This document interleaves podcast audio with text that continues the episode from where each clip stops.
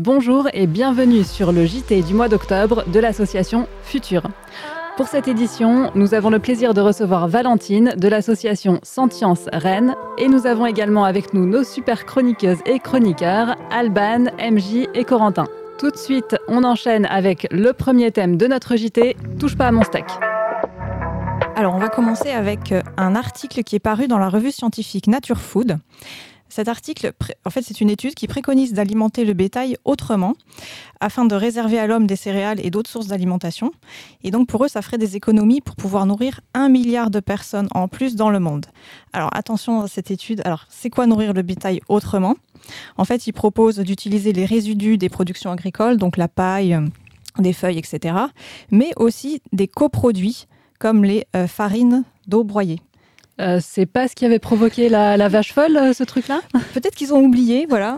Donc les coproduits, effectivement, c'est les sous-produits, c'est tout ce qui est euh, produit inhérent avec le bétail, etc. Mais en fait, on ne peut pas le vendre tel quel. Donc effectivement, pour le, pour le recycler, pour, pour ne rien perdre, on en fait des choses comme les farines animales. Voilà, donc effectivement, ça rappelle quand même un gros problème. Et en fait, ce qui est hallucinant quand même, c'est que cette étude, elle souligne l'impact considérable de, l'élevage. Mmh.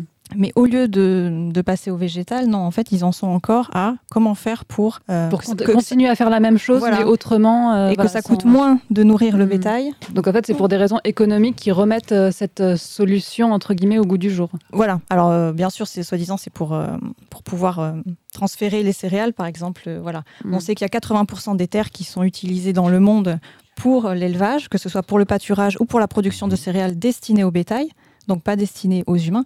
Donc eux, ils, jouent quand même sur l'angle éthique, c'est-à-dire qu'on va pouvoir nourrir plus d'humains comme ça. Mais en fait, euh, voilà, nous on Mais c'est vrai que c'est un peu ridicule parce que si on veut nourrir plus d'humains, autant changer directement notre mode de consommation et pas ça, voilà. essayer de nourrir les animaux autrement. Et malgré de tels antécédents, on en vient à prendre ce type de décision. Alors, je ne sais pas si ça va être encore décidé. En tout cas, c'est une étude qui préconise mhm. de, changer ces alimentations. Et euh, enfin, déjà, ça, c'est juste hallucinant. Pour continuer un peu sur euh, l'élevage, en Suisse, le 25 septembre, il y avait une votation pour interdire l'élevage intensif et malheureusement, les Suisses ont voté non à, 67, à 63%, pardon, parce qu'en fait, la majorité des personnes suisses qui ont voté pensent que les animaux sont déjà assez heureux entre guillemets, dans les élevages intensifs, puisque le gouvernement, les parlements et les éleveurs avaient beaucoup communiqué à ce sujet. Bah, c'est vrai que je pense que ça montre que, euh, que la communication, c'est un énorme enjeu dans la cause mm. animale parce que, effectivement, je pense que les Suisses ont du mal à s'imaginer qu'il y a de l'élevage intensif chez eux, un peu comme en France. Hein. Nous, on avait euh, l'ancien ministre de l'Agriculture, Julien de Normandie, qui avait déclaré qu'il n'y a pas d'élevage intensif en France, ce qui est faux, évidemment. Mais quand tu vois que ce sont des, mm. instances officielles qui déclarent ça, alors qu'en face, en Suisse, l'initiative contre l'élevage intensif, ils avaient euh, à peine quelques milliers de followers sur, sur euh, Instagram, malgré tout l'énorme travail qu'ils ont fait, forcément, ça fait pas le poids, malheureusement. Mais après, c'est quand même une avancée, entre guillemets, dans la cause animale, puisque ça a permis d'ouvrir le débat justement à ce sujet, et c'est un bon début. Ouais, ça va peut-être permettre à certains Suisses d'ouvrir les yeux et de se rendre compte qu'il y a quand même de l'élevage intensif, et qui implique de l'élevage intensif, implique de la souffrance. je pense que c'est historique, parce que c'est encore jamais arrivé mm. nulle part qu'on fasse un référendum comme ça sur, mm-hmm. euh, enfin pour savoir est-ce qu'on interdit l'élevage intensif ou pas. Donc ça reste quand même quelque chose de, de très marquant et d'historique amis, moi je vais vous parler méthaniseur. Est-ce que vous savez ce que c'est? Alors non, tu vas nous expliquer Exactement. Alors un méthaniseur en fait est un endroit où grâce à la fermentation de différents déchets, on va pouvoir produire de l'énergie et notamment du gaz. Seulement la problématique, c'est que les différents déchets qu'on peut utiliser, il va y avoir des restes d'eau usée, euh, des restes de parcelles agricoles, enfin de, céréales, euh, de déchets alimentaires, mais aussi euh, ce qui provoque le plus d'énergie et de gaz, ça va être les restes d'origine animale, notamment les abats.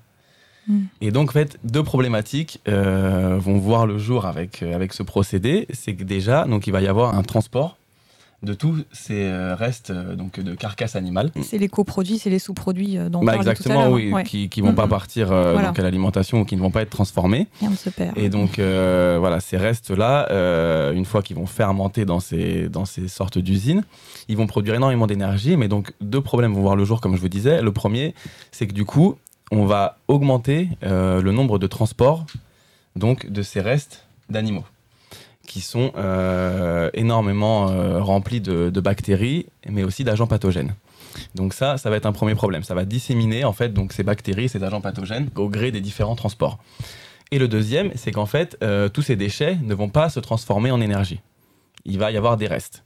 Et ces restes, c'est ce qu'on appelle le digesta. L'État a prévu en fait de les répandre, de les épandre, pardon, euh, sur les parcelles agricoles. Mais donc, dans le procédé en fait de transformation en énergie, euh, tous ces agents pathogènes et toutes ces bactéries ne disparaissent pas. Donc, il en reste dans ces digestats, et donc ces bactéries, ces agents pathogènes vont se retrouver épandus sur les différentes surfaces agricoles. Donc, en plus d'être un gros fléau pour les, les terres, ça va aussi être un fléau pour les animaux ou pour les céréales qui vont pousser sur ces parcelles-là, et aussi qui vont être de gros problèmes pour, pour les humains. On décide vraiment donc, de voilà. empoisonner, quoi. Oui, c'est super dangereux. Exactement. Et si, si je comprends bien, c'est quelque chose qu'on nous vend comme une solution pour dire regardez, on va valoriser les déchets animaux, blablabla. Mais en fait, c'est une catastrophe. Et c'est voilà, c'est juste de la On nous le vend même communication. pas comme étant quelque chose qui va valoriser des restes Mm. euh, de carcasses animales ou de différents déchets. On nous le vend comme étant une source euh, positive de production d'énergie. D'accord. Mais donc du coup, sans une fois de plus prendre en compte euh, tous ces retours et tous ces avis scientifiques qui sont très alarmistes par rapport à cette production. Euh, et donc voilà, et donc on a de plus en plus d'éleveurs et autres personnes qui se soulèvent pour mettre ça en avant et euh, pointer du doigt euh, ces problèmes à venir. Donc là, je trouve que ça rejoint un petit peu ce, Mm. ce dont parlait MJ sur euh, les farines d'origine animale. En fait, on essaye de trouver toutes les solutions possibles et imaginables pour continuer à faire ce qu'on fait et Mm. pour continuer à justifier, à dire que c'est bon, ça va, c'est bien, Mhm. et sans envisager en fait des vraies solutions qui seraient juste de changer de paradigme, de changer de mode de consommation.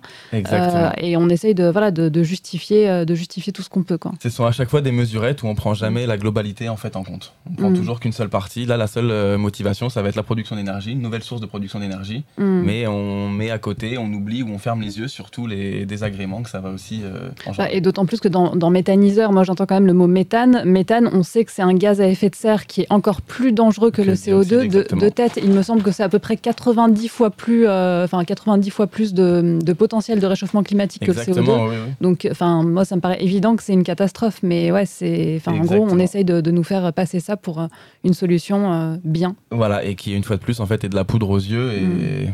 n'est pas vraiment très crédible ni cohérente. Mais en fait, pourquoi on veut produire absolument du méthane comme ça?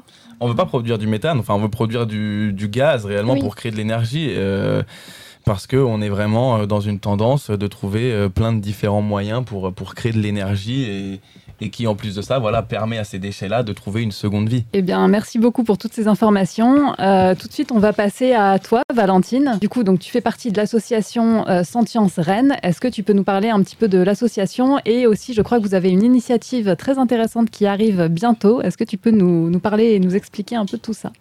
Euh, oui, bien sûr. Euh, déjà, merci pour euh, l'invitation. Du coup, Sentience Rennes, c'est une association étudiante antispéciste basée à Rennes 2. Donc, c'est un campus étudiant. Donc, on fait des actions de sensibilisation auprès des étudiants directement dans les amphithéâtres, dans les halls de bâtiments universitaires. Et donc, en novembre prochain, on organise la SPACE. Euh, c'est la semaine de la pensée antispéciste. Donc, c'est une deuxième édition. On avait déjà fait une édition en 2019 euh, qui avait rassemblé plus de 200 personnes. Ok, et donc, euh, qu'est-ce qui va se passer pendant, pendant cette semaine de la pensée antispéciste Qu'est-ce que vous allez proposer? Du coup, on va avoir des événements prévus tous les jours, des projections, des débats, des conférences, aussi des concerts, des buffets. Donc, euh, ça va permettre euh, d'interroger euh, nos rapports euh, aux animaux. euh, tous les jours, euh, il y aura des événements de prévus euh, sur ce thème-là. Euh, là, c'est un événement qui s'adresse pas que aux étudiants. Euh, on va avoir des événements prévus euh, dans le campus, mais aussi On des événements dans le centre. Quand On pourra retrouver ces événements en ligne ou pas?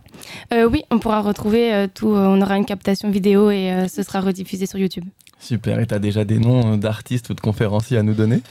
Euh, J'ai quelques noms à vous donner Ouais, en exclusivité. cool. du coup, euh, on a invité euh, Archie, euh, Sarah Zanaz, euh, Kenzo Jacquemin. Ok, et d'autres qu'on vous pourrez découvrir euh, plus tard. ok, génial. Le thème de la, de la semaine, c'est euh, le pluralisme. Euh, donc, euh, en fait, on a vraiment élaboré la programmation avec l'idée que euh, les divergences sont pas forcément des obstacles euh, dans la lutte et que, au contraire, euh, elles peuvent permettre d'enrichir euh, les réflexions, notamment sur euh, des euh, sujets comme euh, les objectifs, euh, les stratégies euh, dans la lutte. Donc, on va lier euh, l'antispécisme avec d'autres luttes sociales aussi tout au long de la semaine. D'accord. Et Comme, vous, euh, vous êtes combien dans cette association? Euh, du coup, euh, là, c'est organisé par euh, Sentience Rennes, Mhm. mais dans l'organisation euh, de l'ASPAS, on est euh, 9 personnes. Eh C'est ben, bien écoute, on va suivre cohésion. ça. Ouais, on va suivre ça avec attention. Et puis, euh, bah, du coup, si vous êtes à Rennes ou, ou pas loin, n'hésitez pas à aller, euh, à aller assister à ça. Donc, euh, je sais plus si tu as dit les dates. C'est du 14 au 19 novembre, c'est C'est ça, ça. Ok, donc du 14 au 19 novembre sur le campus de Rennes 2. Et également dans d'autres euh, voilà, dans d'autres lieux. Ce sera où ces, ces autres lieux? S'il y a des salles, euh, comment ça se passe? C'est ouais, c'est des salles dans le centre de Rennes, euh, Mhm. dans divers euh, lieux. euh. On voulait vraiment cibler un public euh, varié Cool. et euh, que toute personne intéressée par euh, l'antispécisme ou euh, qui veut juste euh, euh, s'intéresser euh, à la cause animale euh, Mhm. puisse venir. Ok, super. Et donc, on peut vous retrouver sur les réseaux sociaux, sur Instagram, sentience.rennes, c'est ça? C'est ça. Euh, Vous avez une page Facebook également? Oui, on a une page Facebook, on a un événement qui est créé et euh, on a aussi une page Instagram spécialement pour la, pour la SPAS. C'est donc euh, space.rennes. Ok, super. Eh bien, on passe tout de suite au thème numéro 2 de notre JT, la proposition de loi qui vise à interdire la corrida. C'est une proposition historique puisque le 24 novembre 2022 va être débattue cette loi. Elle a été portée par le député Émeric Caron, qui est député de la NUPES, et euh, ça vise à interdire la corrida dans toute la France. Il faut savoir que c'était déjà interdit selon la loi, l'article 521-1 du Code pénal, mais il y avait des exceptions à la tradition, entre guillemets. C'est des marche. exceptions euh, qui disent que si jamais il y a une tradition ininterrompue à un certain endroit, ça Et reste autorisé. ouais. Voilà, Oui, c'est voilà, un peu c'est ça. Comme, euh, un Ça peu comme pour les, co- les combats de Donc au final, également. dans le, dans le sud, ça restait encore autorisé.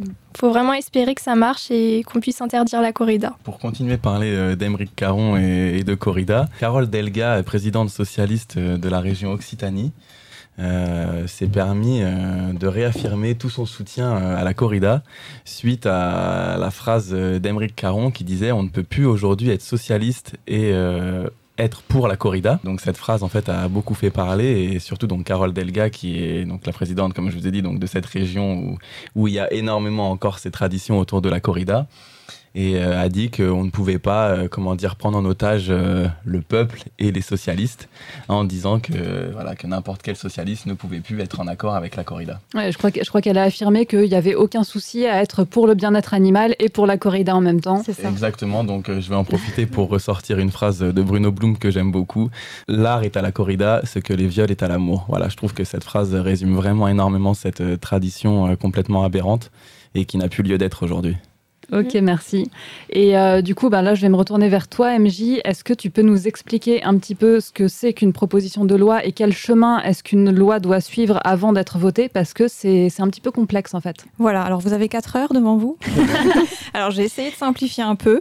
Euh, donc déjà, pour être sûr qu'on parle bien des mêmes choses, en fait, une initiative de loi, ça peut être proposé soit par le Premier ministre, dans ce cas-là, on appelle ça un projet de loi, ou ça peut être proposé euh, par un membre du Parlement, donc un député ou un sénateur, comme c'est le cas avec Émeric Caron. Dans ce cas-là, on appelle ça une proposition de loi. Donc, qu'est-ce qu'il a fait, Émeric Caron? Donc, il a enregistré son texte. Euh, il y a eu un contrôle de recevabilité de son texte par le bureau de l'Assemblée. Ça a été OK. Ensuite, il y a le président de l'Assemblée générale qui a attesté publiquement l'existence légale de, de cette proposition de loi et qui a choisi la commission parlementaire qui va l'examiner. Et donc, euh, suite à ça, la proposition de loi a été imprimée, elle fait partie euh, des journaux officiels, etc. Et là, il y a une étape très importante, c'est l'inscription de cette proposition de loi à l'ordre du jour de l'Assemblée. Et c'est ce qui va se passer euh, le 24 novembre. Et alors, pourquoi c'est important? Parce qu'il faut savoir que depuis 2020, il y a quand même eu déjà 11 propositions de loi sur ce sujet qui ont été initiées, mais qui n'ont jamais abouti. Alors, pourquoi? Parce que notamment, en fait, le, le 24 novembre, la France insoumise va avoir tous ses textes à proposer. Donc, selon l'ordre où elle a placé ce texte-là sur la corrida, en fait, il ne va pas être étudié. Euh, Et donc, le 24 novembre, ce sont tous les groupes parlementaires qui font leur proposition de loi ou c'est juste la France Insoumise qui présente les siens? Je pense que c'est que la France insoumise. D'accord. Mais ouais, c'est sûr. Mais, même avec ça, en fait, euh, vu qu'il ne va pas être, il va pas être dans les trois premiers, je ne sais pas combien ils ont le temps. En fait, vu que ça, ça prend beaucoup de temps de Et parler c'est une question de temps, c'est-à-dire en fonction du temps, ils vont Voilà. jusqu'au numéro euh, 3 ou 5 Exactement. ou 10. Voilà. Ça me euh, rappelle un peu ce qui s'était passé avec Cédric Villani il y a un an ou il y a deux ans. Où euh, Oui, du coup, euh, ouais. ils avaient mis tellement de temps à débattre des sujets juste avant qu'ils n'étaient pas arrivés Voilà, à c'est ça. proposition de loi et du coup, elle n'avait même pas été c'est abordée. exactement ça. Ah, Voilà. Donc c'est pour ça qu'on est assez cette pessimiste. proposition de loi-là, elle est plutôt dans les dernières, malheureusement Alors, ou moi, j'ai pas cette info. On ne sait pas du tout. Mais à mon avis, la France insoumise, elle a, euh, malheureusement Mm. d'autres priorités. Mhm. Donc la- l'avantage, c'est que ça va quand même relancer le débat parce qu'ils vont en discuter, etc. Alors je vais quand même donner la suite au cas où, parce qu'un jour peut-être ça arrivera. Donc ensuite, si jamais, si jamais ils en parlaient et qu'ils avaient le temps d'examiner, etc. Après, il y a l'examen du texte par le Parlement. Et là, c'est ce qu'on appelle les navettes. C'est important parce qu'on en reparlera tout à l'heure. La navette, en fait, c'est qu'il va y avoir plein d'allers-retours entre l'Assemblée nationale et le Sénat. Euh, il va y avoir des séances publiques, etc., plusieurs lectures, jusqu'à ce que les deux s'accordent sur un texte. Et Ça, c'est ce qu'on avait vécu pour la, la proposition de loi contre la maltraitance animale. Par Exactement, exemple, on ouais. avait, on avait eu beaucoup de manifestations à ce moment-là pour, euh, bah, pour les amendements, pour ce genre Voilà. de choses. Exactement. Et voilà. Et donc le second problème, c'est que à ce moment-là, pour que les deux euh, assemblées soient d'accord sur exactement le même texte, il y a énormément de modifications. Mm.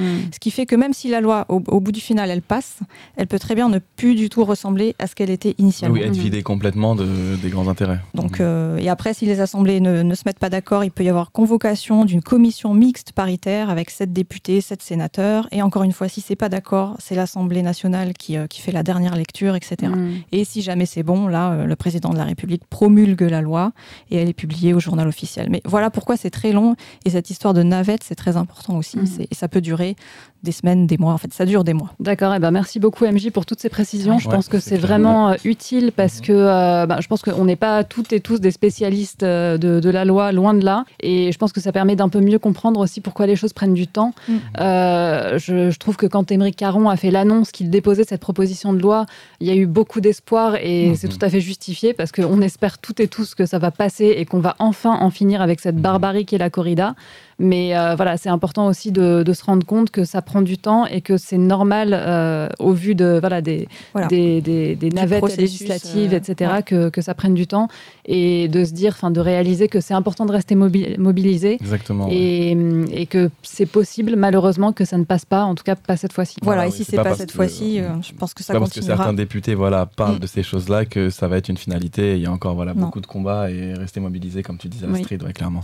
Eh ben merci beaucoup. J'en profite. euh, je profite du fait que tu aies utilisé beaucoup de mots compliqués pour annoncer le pour annoncer le thème du prochain débat. Ce sera sur le poids des mots au sein de la cause animale. Euh, ce sera animé par Alban, ici présente.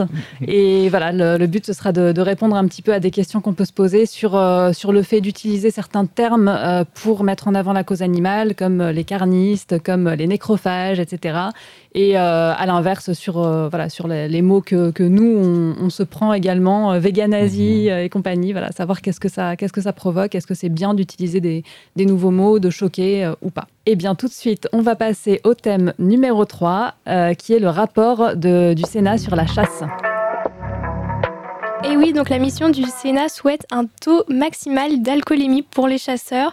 Et ce serait en fait euh, de faire comme un peu pour le code de la route. Donc l'alcool devrait être inférieur à 0,5 g par litre de sang. Ils veulent aussi euh, l'interdiction de prendre des stupéfiants. Et le pire, c'est que le président des chasseurs, Willy Schrein, il juge cette mesure totalement ridicule puisque pour lui, aucun chasseur ne boit et tout va bien. Il est toujours aussi lucide. Mais dans ce cas-là, ça devrait pas trop le gêner qu'on mette en place cette mesure. C'est ça, non mais c'est- génial parce qu'en gros, t'as pas, pas le droit de conduire bourré, par contre, t'as le droit de tenir une arme à feu bourré si t'as un, si t'as un permis de chasse. Ouais. Tout va bien. Et du coup, euh, je vais enchaîner. Rappelez-vous, est-ce que vous vous rappelez euh, la pétition lancée par Un jour un chasseur euh, qui avait euh, recueilli plus de 100 000 signatures? Oui.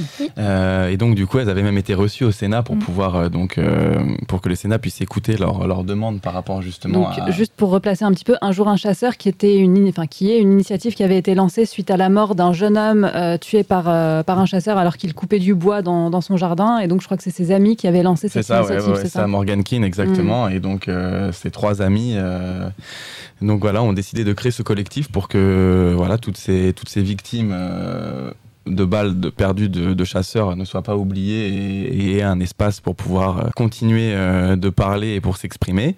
Et donc, elles avaient été reçues au Sénat pour pouvoir euh, voilà, défendre un peu les idées qu'elles voulaient pour réformer la chasse. Et dans ces différentes idées, il y avait notamment donc, un ou deux jours sans chasse, le mercredi et ou le dimanche.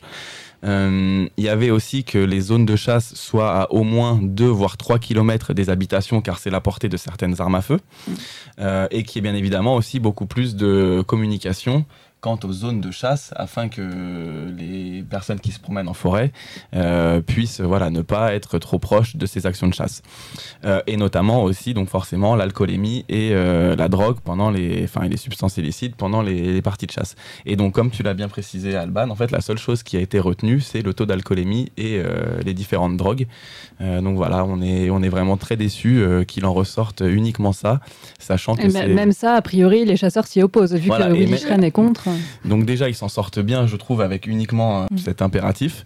Euh, mais voilà, c'est une grosse déception de la part de beaucoup de, ruraux qui souhaitaient vraiment avoir au moins un jour euh, paisible pour pouvoir profiter de, la forêt. Euh. même, même ça, c'est pas possible. Quoi. Aller aux champignons au lieu d'aller défoncer des animaux, non, ça, ça leur dit pas. Donc j'imagine la déception des filles d'un jour un chasseur et on espère que c'est des choses qui vont pouvoir changer quand même très prochainement. Ok, merci beaucoup Corentin. Et c'est même encore pire parce que, comme si ça suffisait pas, en fait actuellement s'opposer à un acte de chasse, c'est considéré comme une contravention. Mhm seulement. Mhm. Et en fait, cette mission de contrôle, donc, qui a été créée suite à cette pétition, euh, voilà, euh, ils ont quand même demandé à ce que il y ait la création d'un délit d'entrave à la chasse. C'est-à-dire que ce n'est plus seulement une contravention. Le délit d'entrave, ce serait par exemple euh, être puni d'un an d'emprisonnement et avoir 30 000 euros d'amende.